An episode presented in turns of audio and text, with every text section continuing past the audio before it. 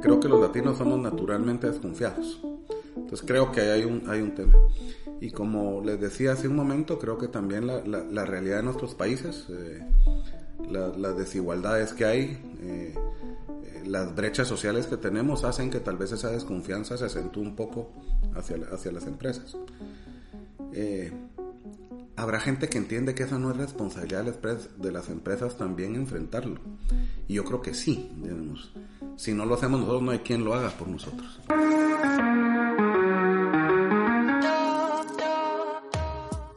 El capitán de los intangibles, navegando con la brújula de la reputación, marca y comunicación.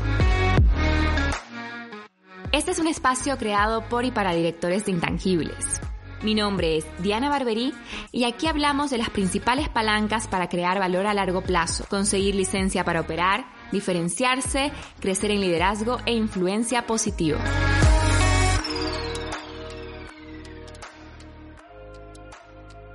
Hola queridos capitanes, hoy tenemos un episodio muy diferente. Tengo el placer de entrevistar por primera vez a un profesional latinoamericano, quien ha cruzado todo el Océano Atlántico o todo el charco, como decimos aquí, desde Guatemala para estar en la conferencia anual de Corporate Excellence donde ayer su ponencia conmovió a los asistentes porque nos habló desde el corazón.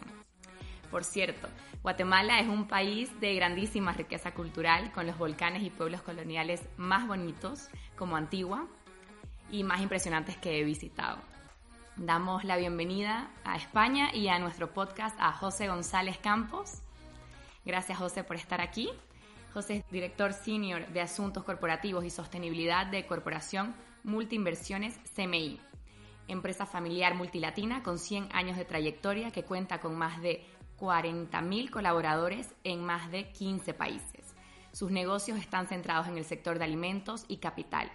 Son los dueños de los famosos Pollo Campero. Creo que José eres el profesional idóneo para contarnos cómo se está gestando la revolución de los intangibles en Latinoamérica. Bueno, muchas gracias Diana y muchas gracias Corporate Excellence lo de profesional idóneo no lo sé, pero que ustedes me están ayudando a tratar de ser mejor profesional, seguro. Eh, de verdad es un gusto estar aquí con ustedes y haber tenido la oportunidad a través de estos años ya y, de estos días de entender un poquito más de qué trataba esto de la revolución de los, de los intangibles. Eh, solo mencionar esa palabra lo hace poco tangible. Eh, y yo creo que es un, un enorme reto para eh, personas como, como en mi caso, que estamos aprendiendo de esto y tratando de armar departamentos en nuestras empresas que se dediquen a este tema, de cómo aún hacia lo interno de nuestras compañías, tratar de explicar por qué este tema intangible es importante. Entonces, eh, yo no sé si hemos ya iniciado la revolución o no, pero en ese camino vamos, en un camino a entender que lo que nos ha traído hasta lo que hoy somos como CMI, con, con, el éxito que gracias a Dios hemos tenido, no necesariamente es lo que nos va a llevar a que en los próximos 100 años continuemos siendo tan exitosos como hemos sido.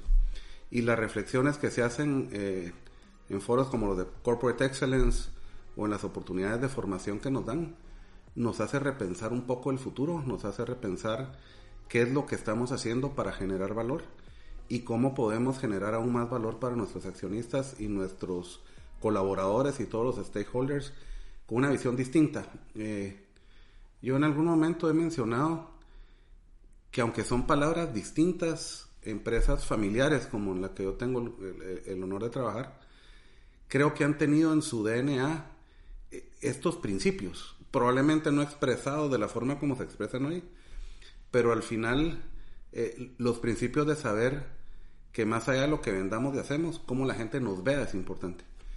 Que, que, el cómo nos vea se tiene que ver respaldado por acciones concretas y formas de actuar muy claras eh, y que viene al final, en nuestro caso, de valores familiares. Digamos, en, en CMI tenemos como piedra fundacional, diría yo, de, de, nuestro, de nuestro fundador, don Juanito, los valores reír, que es un acrónimo para responsabilidad, excelencia, integridad y respeto y creo que sin tener la sofisticación que, que ahora estamos tratando de aprender, el tratar de vivir esos valores y que esos valores se manifiesten en ser buen vecino, ser un buen proveedor, eh, respetar los acuerdos, buscar que siempre, siempre, la gente siempre tenga una posibilidad de un gana-gana, nos ha permitido tener hoy una posición en que la gente cree en nosotros. Eh, pero que esa creencia tenemos que seguir en este mundo tan cambiante, encontrando nuevas formas de, hacerlo todavía mucho más valioso. Y en esa línea termino mencionando un, ejemplo importante que nos sucedió este año. Nuestra unidad de energía hizo lanzamiento eh, de, bonos en el mercado de Estados Unidos. Eh, fue muy interesante ver cuando uno sale de empresas familiares que no cotizan en bolsa a llegar a un mercado financiero de ese tamaño en que ya los intangibles tienen valor real. Eh, nosotros lo hacemos en, Guatemala y en nuestras áreas porque creemos en lo que estamos haciendo. Pero el, el creer en lo que estamos haciendo y trabajar en esos intangibles y tener buena reputación los mercados internacionales lo reconocen, lo premian y lo pagan. Entonces fue muy interesante para nosotros como siendo una compañía multilatina, familiar, pequeña, hicimos una colocación de bonos en que tuvimos eh, casi cinco veces la suscripción que se hizo. Digamos, hubo apetito por, colocamos 700 millones de dólares, hubo solicitudes por más de 3.500 millones, a una tasa que, pues, que no imaginamos, también buena y atractiva. Y eso es lo único que uno puede, eran bonos verdes, también sostenibles, que era parte de esta cuestión de, ser sostenible, ser responsable con el planeta, con el ambiente y con la gente. ¿Cómo haber trabajado en eso de nuevo, a lo mejor sin la sofisticación académica que, que estamos aprendiendo? Esas cosas que tratamos de hacer bien, eso de haber sido buen vecino, haber tratado de tener energía renovable y tener valores, se premia, como les digo, no solo en la tasa de interés, sino con un apetito del mercado financiero importante. Entonces creo que cada vez en, países como los nuestros, que de nuevo no hay una cotización en bolsa, este tipo de ejemplos dan una idea de que lo primero es la convicción, lo primero es que hay que hacer las cosas porque hay que hacerlas bien, pero que también tiene un resultado importante financiero cuando el mundo se va sofisticando y, y como hemos visto en los últimos años, cada vez estos temas de, de ESG, estos temas de sostenibilidad, de tener una reputación importante, valen y valen muchísimo. Muy interesante lo que dices porque es un poco pasar de, de lo intangible a lo tangible, que muchas veces en Latinoamérica ya llevamos bastante tiempo haciéndolo, pero no le poníamos un nombre. ¿no? hay muchas organizaciones como CMI que ya estaban gestionando a sus personas de manera ética y responsable, estaban gestionando también todo el tema de sostenibilidad, un poco las comunidades donde operaban, pero es cierto que no, no le poníamos ese nombre. Y, y, sois un grandísimo ejemplo también para toda la región en ese sentido. Pues yo diría que si somos ejemplo, deberíamos ser un ejemplo de que estamos tratando de hacerlo mejor. No sé si somos ejemplo de las mejores prácticas, porque seguro que se pueden hacer las cosas mejor, pero siempre tratar de hacerlo correcto. Y yo creo que ese es el ejemplo que podemos dar. Parte de eso fue la colocación hasta de bonos, que lo que decíamos es, miren, si nosotros pudimos, pueden hacerlo más gente. Y, ojalá que ese acceso a mercados internacionales permita los recursos para seguir invirtiendo en nuestros países, llevar desarrollo eh, y, empleo. Eh, y esto es fundamental, digamos, y tal vez en esta pregunta que me hacías, Diana, Diana, comentario, cómo hacer tangible lo intangible. y, yo creo que hoy no puede dejar de mencionarse la experiencia que vamos viviendo el último año y medio, digamos, y, a nosotros en CMI eh, el tema este de la pandemia ha sido una enorme oportunidad de aprendizaje, pero probablemente donde, donde más se tangibilizó esos valores que tenemos. Y yo diría que en dos vías. En la vía tal vez importante, que es que nuestros colaboradores sientan que de verdad son importantes, que de verdad nos preocupamos por ellos y que ante la incertidumbre tremenda que teníamos de algo que nunca pensamos que nos fuera a pasar al mismo tiempo en todos los países, en todas las geografías y a todo el nivel, desde un operario hasta los grandes directivos. Tratar de manejar eso con responsabilidad y pensando en la gente y sus familias. Entonces, el que los colaboradores sintieran eso fue muy importante. Pero no me dejo de, de, olvidar, de, de, me acuerdo, el primer caso que tuvimos, y fue una planta en Honduras. Y me acuerdo que nos avisaron una tarde, esa tarde tuvimos que poner el equipo de comunicación a ver qué hacíamos para informarle a una planta de 500 personas de que teníamos el primer caso de COVID. Y era marzo del año pasado en que todavía no sabíamos, bueno, no, no sabíamos nada, pero nadie imaginábamos que un año y medio después íbamos a estar en las mismas, pero no sabía mucho. Y a mí el gran ejemplo que me dejó de esos valores fue que al día siguiente, luego que yo me ponía a pensar, a mí si me iban a decir que hay un compañero de trabajo que tenga COVID, voy a estar con pánico al día siguiente si voy o no a, trabajar. Al día siguiente no nos faltó una sola persona en la planta.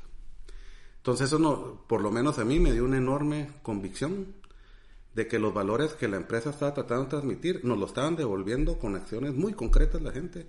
Decir, miren, tengo miedo, están tratando de pensar en mí pero todos se presentaron. Y, la verdad, como les digo, aquí hemos aprendido todos, hemos aprendido mucho de, cómo actuar, de cómo poner a la gente primero, pero también de cómo la gente, cuando uno tiene esas actitudes, responde con enorme convicción y al final viviendo los valores que hemos tratado de vivir todos juntos y que compartimos.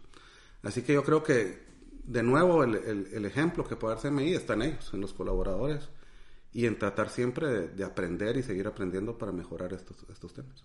Sí, también la cultura responde al liderazgo del que bebe, ¿no? Yo creo que el liderazgo que tenéis es responsable, empático y también comprometido. Así que es un gusto que luego los colaboradores respondan de esta manera tan concreta como dices. Y en este sentido, ¿qué idea crees que hay en la región de la reputación corporativa? ¿Ha cambiado en los últimos años con la pandemia? Yo creo que ha cambiado mucho por varios factores. Creo que nuestros países y el mundo en general eh, ha cambiado mucho, digamos, y creo que eh, en el mundo hay sociedades bastante más de muchos más retos, pero que también cuestionan mucho las instituciones. Y, cuestionan desde gobiernos hasta instituciones, hasta las mismas empresas. Entonces, en ese ambiente de cuestionamiento en que desgraciadamente, y solo lo menciono por el contexto que estamos platicando, en que todo está tan polarizado, en que todo es o bueno o malo, o, blanco y gris. Los principios son blanco y gris, pero después la vida, los principios son blanco y negro, pero después la vida es de grises. Tiene muchos matices. Tiene muchísimos matices eh, y lo que uno tiene que ver es la intención de hacer las cosas bien. En ese contexto no escapan de ser que, que las empresas en el mundo y en nuestra región tienden a ser cuestionadas con temas de desigualdad, de pobreza, de, tantas cosas que la gente ve empresas exitosas y ven países que a lo mejor no tienen esas oportunidades. De alguna forma en cómo reacciona uno es reputación. Es decir, cómo nos ve esa gente que a lo mejor cuestiona tiene que ver con qué venden nuestras empresas y cómo actuamos y si realmente tratamos desde nuestro ámbito de que el éxito que tengamos lo compartimos y lo se, se convierte en, en oportunidades o de negocio o de empleo o de desarrollo. Eh, ese mensaje creo que por muchos años lo vimos como tácito. Es decir, yo me dedico a hacer lo que tengo que hacer y con eso cumplo. Digamos, estoy dando buen producto, los atiendo bien en el restaurante, eh, pago buenos salarios. Yo creo que hoy el mundo nos pide un poco más y nos pide un poco más para atraer mejor talento, pero para que también tengamos la legitimidad social que nos permita no solo hacer nuestros negocios bien, sino también que seamos actores sociales que promueven el cambio y un mejores países. Y en eso creo que hay que trabajar en reputación. Eh, y no es sencillo, digamos, se dice fácil trabajar y quiero tener buena reputación. El gran riesgo es pensar que reputación es solo decirme bonito, o solo decir que soy bueno, o solo decir las cosas buenas que se tienen. Y yo creo que hay mucho más que eso. En pensando, y, lo digo así, que mucha gente piensa que la reputación es solo es afuera y la reputación empieza adentro. Pues sí, digamos, eh, nuestros mejores mensajeros de lo que es MI tiene que ser nuestra gente. Y gente que vea que somos congruentes entre los valores que estamos pidiendo con los valores que estamos viviendo y que estamos construyendo y con las acciones que tomamos.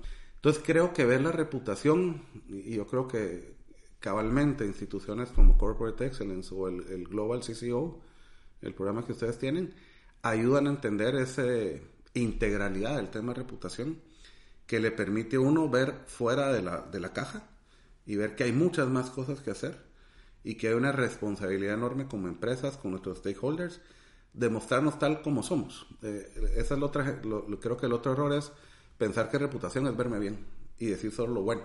Creo que reputación también es reconocer las faltas que tenemos o lo que nos hace falta caminar para llegar a otro punto. Yo creo que la credibilidad que da el, decir la verdad, aceptar las cosas que uno puede hacer mejor, pero también no dejar de decir las cosas que uno hace bien, con humildad, pero hay que decirlas. creo que es parte de lo que nos ayuda. Así que, terminando una respuesta que hice muy larga, es creo que, que la región está empezando a ver eso, creo que está trabajando en eso, pero que sí se necesita tal vez un proceso de conocimiento y de formación que nos permita hacerlo de forma más efectiva. La reputación efectivamente es un concepto que está más en la mente de las personas, ¿no? No es tanto lo que nosotros decimos que somos, sino lo que ellos creen que realmente somos. Es un sinónimo de empresa con futuro. Es una de las palancas claves que activan favorablemente la confianza. En este sentido, considera que la confianza de los latinos hacia sus empresas ha aumentado o disminuido en los últimos años. Tal vez siendo latino me permito hacer esa, referencia a nuestra, nuestra región, y es que eh, creo que los latinos somos naturalmente desconfiados. Entonces creo que ahí hay un, hay un tema. Y como les decía hace un momento, creo que también la, la, realidad de nuestros países, eh, las desigualdades que hay, eh, las brechas sociales que tenemos hacen que tal vez esa desconfianza se acentúe un poco hacia, hacia las empresas. Eh, habrá gente que entiende que esa no es responsabilidad de las empresas también enfrentarlo. Y yo creo que sí, digamos. Si no lo hacemos nosotros, no hay quien lo haga por nosotros. Entonces, eh, el hecho que la gente nos vea como actores sociales que se interesan por la gente eh, y, que tratan de hacerlo mejor desde su ámbito de impacto, creo que es, que es importante. y, lo digo por dos cosas de nuevo porque lo creemos, nosotros que realmente creemos en la persona y que necesitamos mejores países. Pero después hay una, una realidad que ningún negocio puede, puede negar, que a lo mejor es un poco egoísta, que es que necesitamos sociedades exitosas para ser exitosos, también. Nosotros para poder crecer necesitamos que haya más gente que pueda crecer con nosotros y pueda comprar nuestros productos. Entonces somos los principales interesados en que las sociedades en que vivimos vayan para adelante mejor. De alguna forma hay alguna narrativa que dice que son las empresas las que no quieren que se desarrollen. Pero no tiene ningún sentido. Ahora, creo que ahí es donde entran estos esfuerzos de reputación, porque creo que hay gente que sí se ha esforzado en que ese mensaje, que no tiene ninguna razón lógica, vaya calando en la gente y nosotros no estamos haciendo nada para decirles, miren, la única forma que vayamos bien es que ustedes vayan bien. Y ahí creo que el tema de reputación es importante un tema de reputación que de nuevo no puede pasar sino porque vean en acciones lo que estamos diciendo. Si no es un discurso vacío, tienen que ver en realidad que las empresas se comportan de tal forma y esa es la forma de crear reputación. Eh, y creo que hay muchísimo que hacer en nuestra región. Y es cierto que igual históricamente en Latinoamérica el desarrollo se ha visto más impulsado por las empresas frente a los gobiernos. Y eso también poco a poco la gente lo va notando y va siendo consciente ¿no? de la importancia de que las empresas sean exitosas, que sean bien reputadas para la evolución en general de toda la sociedad. Y ese es un punto importante, Diana, porque también se ha creado el, esa narrativa equivocada que, que el que crezcan las empresas es también tener necesariamente estados eh, no efectivos. Al contrario, las empresas necesitan estados efectivos, pero estados que cumplan con su función como debe ser, que se interesen en la gente y en crear las condiciones para que haya inversión, haya trabajo, haya oportunidades, haya educación y salud. Eh, ahí, creo que también las empresas tienen mucho que ver. Nosotros necesitamos de estados. Si eso es chiquito o estado grande, eso será de los políticos y los ideólogos. Pero que necesitamos condiciones de infraestructura, de salud, de educación para prosperar, sin duda. Entonces yo creo que eh, el tener esa legitimidad de poder tener ese diálogo, que es parte de la reputación, es hablar con mis stakeholders, es hablar con la gente que de alguna forma debe compartir nuestro éxito, pero también si hay problemas, comparte las, las angustias. Y tenemos que estar más cerca de ellos y crear canales que permitan sentirse cercano a, intereses comunes. Y a veces hacemos poco de eso y, creo que tenemos que hacerlo más. CMI es una de las empresas más sólidas de la región. Tiene una peculiaridad, como comentabas, que es empresa familiar y ha recibido innumerables premios al respecto por hacerlo muy bien. Desde su experiencia, ¿cuáles crees que son las claves para la gestión de empresas familiares teniendo en cuenta la economía de los intangibles? Buena pregunta, la voy a tratar de responder estructuralmente, pero voy a hablar primero de la calidad de empresa familiar que yo encontré en CMI al momento de, entrar ahí, aunque venía de una empresa familiar, es excepcional. es, esto viene no solo del fundador, sino de quienes actualmente dirigen la empresa. Es que sí lo hacen sentir como familia y nos tratan como familia y nos cuidan como familia. Pero también eso implica que ser parte de una familia también tiene responsabilidades. Y de alguna forma creo que nos han transmitido que esa calidad de empresa familiar que nos, que nos transmiten y nos, nos muestran, del otro lado, para los que la recibimos, también implica una responsabilidad y un compromiso de estar a la altura de ellos, de la calidad que tienen, el trato que nosotros también tenemos que tener hacia nuestra gente y hacia nuestros clientes y consumidores. Entonces creo que cómo se gestiona la reputación de una empresa familiar, creo que es fácil decirlo cuando el apellido importa. Ellos tienen un legado que tienen que cuidar y tienen un legado que vino del abuelo y que ahora lo tienen que cuidar y se lo quieren dejar a sus hijos y a sus nietos. Entonces, llamarle o no reputación, pues le puede llamar un legado, le quiero llamar nombre, le quiero llamar, pero el sentirse que en el futuro sus descendientes van a estar orgullosos de lo que hicieron, es también una forma de decirle que es reputación. Entonces yo creo que una empresa familiar donde más allá que el nombre de la empresa también está el apellido. Creo que ayuda muchísimo a que la gente lo piense. No sé si lo hablan de nuevo tan técnicamente como reputación, pero sin duda hay eso y los valores familiares, que creo que ayudan muchísimo a que a lo mejor no hay un propósito tan claramente establecido, pero sí hay una forma de hacer las cosas que asegura que esa reputación sea muy congruente, que es bien importante es una manera también de trascender, ¿verdad? Y creo que lo han hecho muy bien porque muchas organizaciones que son empresas familiares no duran hasta la tercera generación.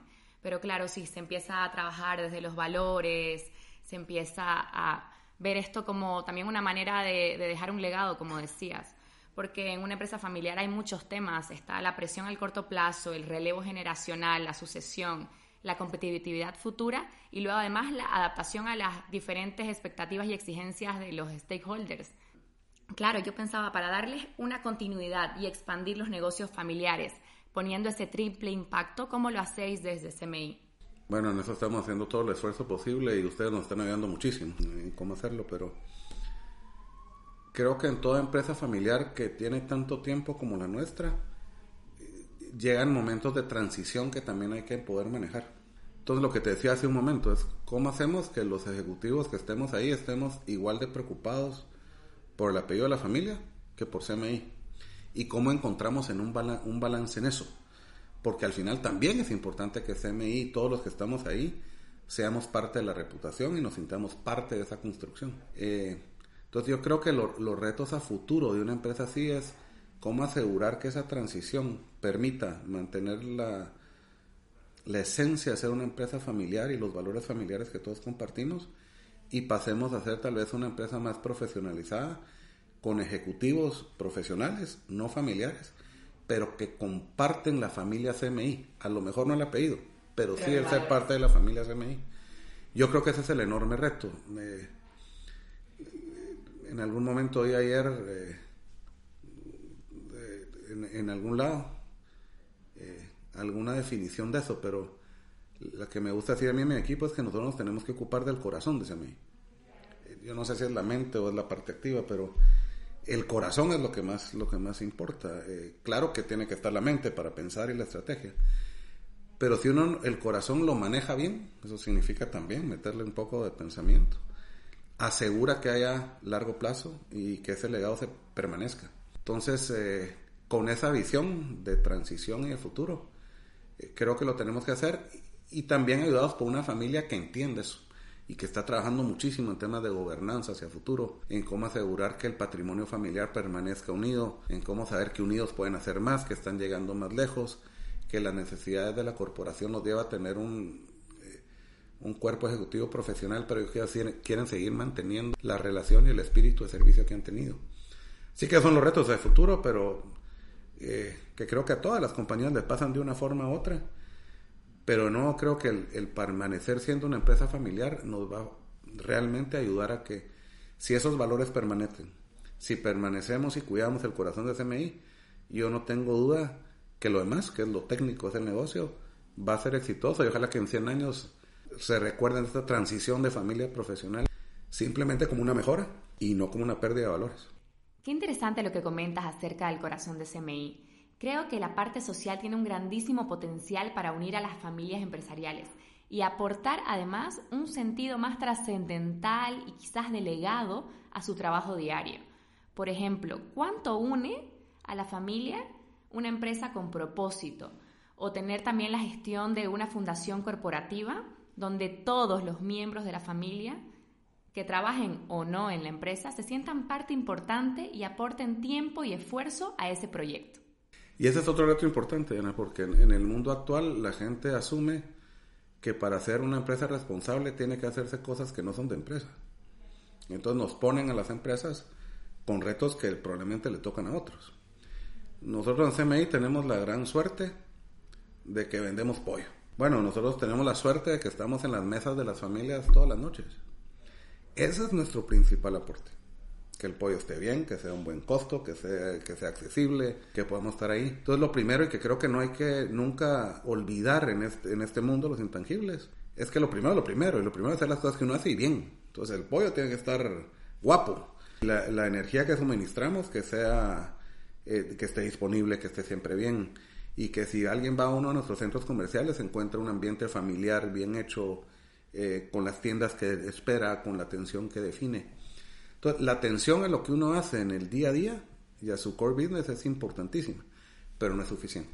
Hay que hacer un poco más y es esta preocupación que viene de los valores familiares de preocuparse por el vecino, la comunidad y nuestros países. El riesgo aquí es que hay gente que plantea esto como que ocuparse de los países sin hacer su core bien y eso no va. Uno tiene que tener ese balance en ser el mejor en lo que hace y el ser el mejor que lo hace habilita el poder apoyar y ayudar en otras áreas. Pero no es eso lo que nos toca, nosotros nos toca ser responsable. Y hay veces que la expectativa de la gente es que estemos en muchas más cosas de filantropía, todo eso es muy bueno, pero no se puede olvidar que al final la reputación viene de lo que yo hago, del pollo que espera la gente ver y, el sabor que espera y hacerlo bien. José, cuéntanos del capitalismo de stakeholders que el Foro Económico Mundial está impulsando. ¿Cómo se está desarrollando el nuevo capitalismo en la región? ¿Qué desafíos crees que enfrenta? De nuevo, yo creo que hay un tema de traducción.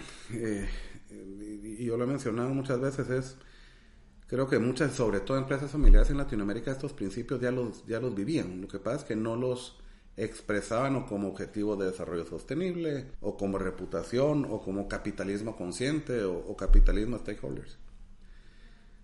Yo creo que de fondo esa traducción nos está costando. Cualquier cambio genera algún grado de ansiedad. Entonces, cuando la gente oye este tema de capitalismo stakeholders, probablemente es mucho más complejo la, definición de lo que realmente es. Y lo, y lo que significa es pensar en quién, con quién te relacionas, pensás a quién le debes atención, eh, pensar en quién también comparte tus riesgos o puede compartir tus oportunidades. Y al final creo que regresa a ser de nuevo, ser buen vecino, ser responsable, ocuparme de los otros, no tomar ventaja de alguien más, asegurar que sean temas ganar, ganar, cumplir los acuerdos, cosas que se traen ya en el, corazón de la gente.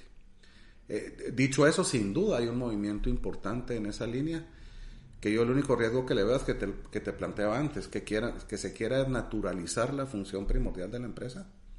Yo creo que este capitalismo stakeholder está para quedarse. Esa es y ha sido, lo que a veces nos ha olvidado. Esa es la naturaleza de la empresa desde que se fundó como institución social. La empresa no se fundó necesariamente para hacer dinero. Se fundó para cubrir necesidades de la gente que le permitía a la gente ganar su vida. Bueno, cubrir las necesidades de la gente, entenderlas, es un poquito eso capitalismo consciente. Es decir, bueno, yo no los voy a cubrir si no le doy también para que gane el que me el proveedor y para que el cliente esté satisfecho con lo que tiene. Entonces es regresar a los valores con, a lo mejor con un lenguaje distinto, pero sí más responsable y más solidario. Y, creo que lo que nos hace falta es expresar que la gente nos importa. Digamos, vivimos tal vez en un mundo un poquito más egoísta, que la gente necesita oírlo.